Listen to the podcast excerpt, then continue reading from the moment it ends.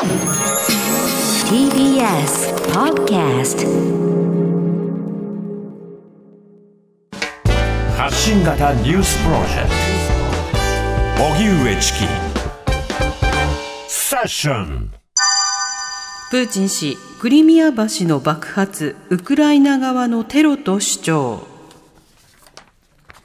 ロシアが一方的に併合したウクライナ南部のクリミアとロシア本土を結ぶ橋で起きた爆発について、プーチン大統領はウクライナの情報機関によるテロ攻撃だと主張しました。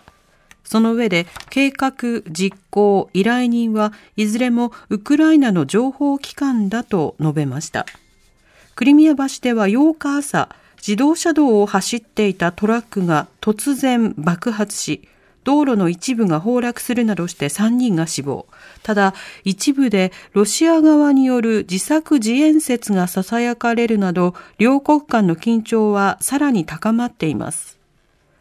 こうした中、ウクライナ南部ザポリージャに9日、ロシア軍による攻撃があり、ゼレンスキー大統領は少なくとも14人が死亡、11人の子供を含む70人以上が怪我をしたとして、ロシアを強く非難しました。では、クリミア橋の爆破、そしてザポリージャ地域への攻撃、これらの動きについて、慶応義塾大学総合政策学部教授の広瀬陽子さんにお話を伺います。はい。広瀬さん、こんにちは。こんにちは。よろしくお願いいたします。お願いいたします。お願いいたします。まず、クリミア橋の爆破の件について伺います。えプーチン大統領は、ウクライナ側によるテロだというふうに主張していますが、そもそもこれどういったことが起きているんでしょうか？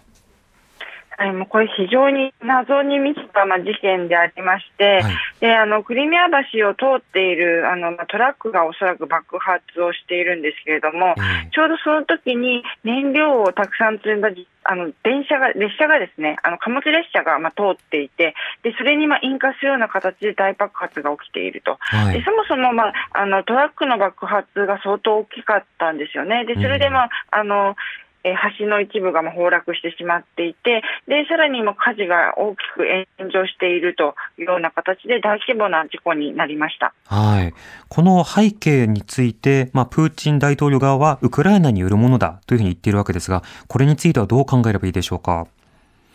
はい。まあ、おそらくですけれども、まあ、これ、やってメリットがあるのはウクライナしかいないんですよね、えー、でウクライナ側の主張というのも、なんかこう、ウクライナがやったことを匂わせるような、まあ、これがなんか始まりであるというようなニュアンスの発言がある一方で、はっきりとはウクライナがやったとは言っていないという、非常に微妙な感じであります。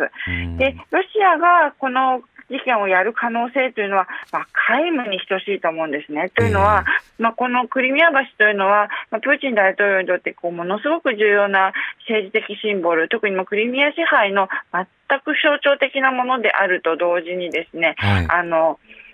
この今、まあ、戦争しているわけですけれども、特にこう南部での戦いにおいて、この橋が果たして補給路としての役割、相当重要でして、まず補給路としての、まあ、この使用ができなくなると、まあ、ロシアの戦況にも大きなダメージが出てまいります。でそのような状況で、ロシア側が仮に、まあ、偽旗作戦だとしても、ここまでやる必要はない、やるはずはないと思うんですね。えー、と考えますと、まあ、単なる本当に偶然の事故なのか、まあ、それか、まあ、ちょっとウクライナ側のなんか意図ある攻撃なのか、まあ、そのどちらかにま限定されるように思います。うんあの、クリミア橋の、まあ、の、軍事的な、まあ、重要性、そしてシンボルとしての意味、今触れていただきましたけれども、そもそもこのクリミア橋という橋はどういった施設なんですか？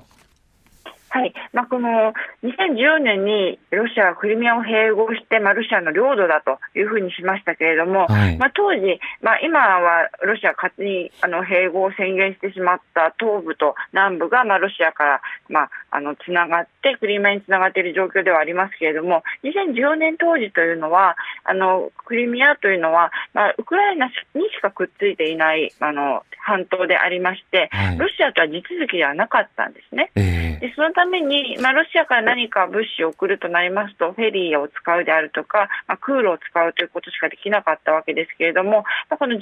メートルのあのケルチ海峡にあの橋を渡すことによって、て、で、まあ、地続きにしたということなわけなんです。でそれによって、まあ、地続きになったという非常にこう心理的な、情緒的な意味合いもありますし、またこう非常にこうインフラ整備という意味の重要性もありますし、やはりこういろんな物資をまあ簡単に運べるようになったことによって、まあ、クリミア経済をこう支えていくというような意味もありますし、さまざ、まな形で、まあ、ロシアのクリミア維持にとても重要なものになったということが言えます。なるほど。では今回のこのクリミア橋の爆破を受けて、ロシア側の対応などはどう出てくると見られますか？はい。まあ、今のところはですねプーチン大統領はこれはテロであるという形で、まあ、FSB にこう特別のあのあの対応させるというようなことを言っておりますけれども、はい、今のところはあの大きな、まあ、あの動きには出ておりません。ただ、おそらくですね、あのザポリージャの原発に対する攻撃というのは、まあ、このクリミア橋での攻撃での報復報復措置ではないかというふうに見られている面はありますけれども、じゃあ、プーチン大統領が取れる手段というのがもうほとんどないと言っていい状況なんですね。おそらく今回の攻撃を受けて、まあ、これまでプーチン大統領に、まあ、早く核を使うべきであったということであるとか、まあ、あとこう総動員を、まあ、かけるべきだというようなことをずっと進言していた強硬派がいるわけですけれども、えー、おそらく強硬派は今回のあの、まあ、状況を受けて、まあ、プーチン大統領にこうより、まあ、激しい反応をあの推進している可能性が高いわけですけれども、まあ、の今、まあ、ロシア国内で部分動員ということが、まあ、展開されていて、まあ、その部分動員ですら、えー、ロシア国民の反応というのは極めて悪いわけなんですね。えー、でそういう中で次の一手というと、もはや総動員と核の使用しかないわけです。しかし、核の使用をしてしまいますと、まあ、欧米、特にまあ NATO、アメリカがこの戦争に関与してくる可能性ってのは極めて高くなるんですね。はい、でまあ、今ももちろん関与はしているわけですけれども、おそらく直接のあの参戦という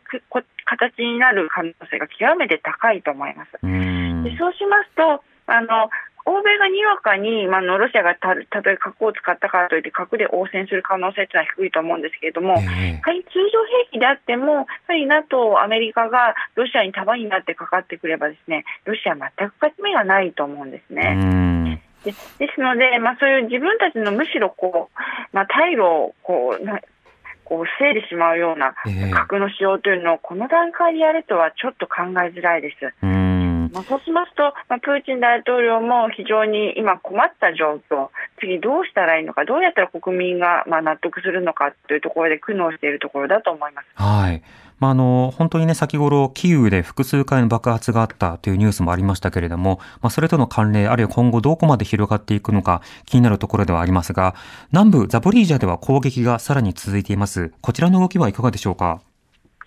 はい、あの今、ロシアが戦える戦線というのは、もうほとんどザポリージャぐらいしかないんですよね、はい、でおそらくそこに一番の精鋭部隊を置いていて、で最初、東部に、まあ、精鋭部隊いたんですけれども、南部に攻撃がありそうだというところで、まあ、南部に移動したところ、あの東部がこうガンガンと取られてしまう、つまりウクライナが奇襲作戦を成功させたということになっていますので、逆に言えば南部には、あのロシア軍、かなりこういい人材を固めているはずではあるんですけれども、はい、まあ、しかし、あのまあ、ヘルソンの方では結構まあ奪還もされてしまっていて、こうなると残るはザポリージャなわけですよね。しかもザポリージャにはこの原発という非常に恐ろしいあの兵器にもなり得るものもあると。でそういう中でこうザポリージャをめぐる攻防というのは、まあ、今回の攻撃も受けまして、ますます激しくなることが予想されます。今のその原発という話もありました。この影響やリスクというのはいかがでしょうか？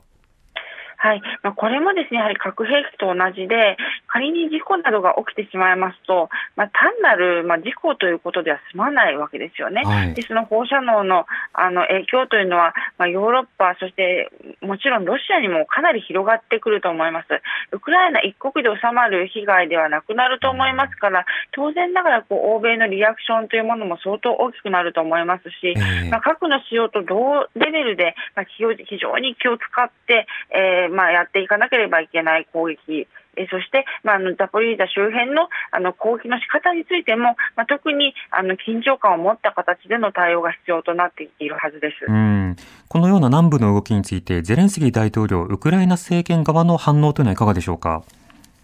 今、まあ、ウクライナ側というのは、まあ、全ての領域においてあのどんどん進めていくとような感じだと思うんですね。はい、奪還作戦をもう全くこう気を緩めることなく続けていくということだと思うんですけれども、まあ、この9月以降の展開としましては、まずこう東部で奪還し、そして南部の一部でも奪還し、そして、まあ、あのまるでとどめのようにクリミアにまあ攻撃をし、そしてそのことによってクリミアへのダメージのみならず、こう南部でのロシアの攻撃にもあの悪影響を与えるような攻撃をしたわけですね。はい、つまりこう全方位から今、ロシアに対して攻撃を展開しているのがウクライナの状況というふうに言えますので、まあ、今後ますますあの、まあえー大きなあの、まあ、力を持ってしてですねあのロシアに、まあ、立ち向かっていくというような姿勢で、まあ、ゼレンスキー大統領も、まあ、さらに気合を入れていく状況ではないかと思います。なるほど。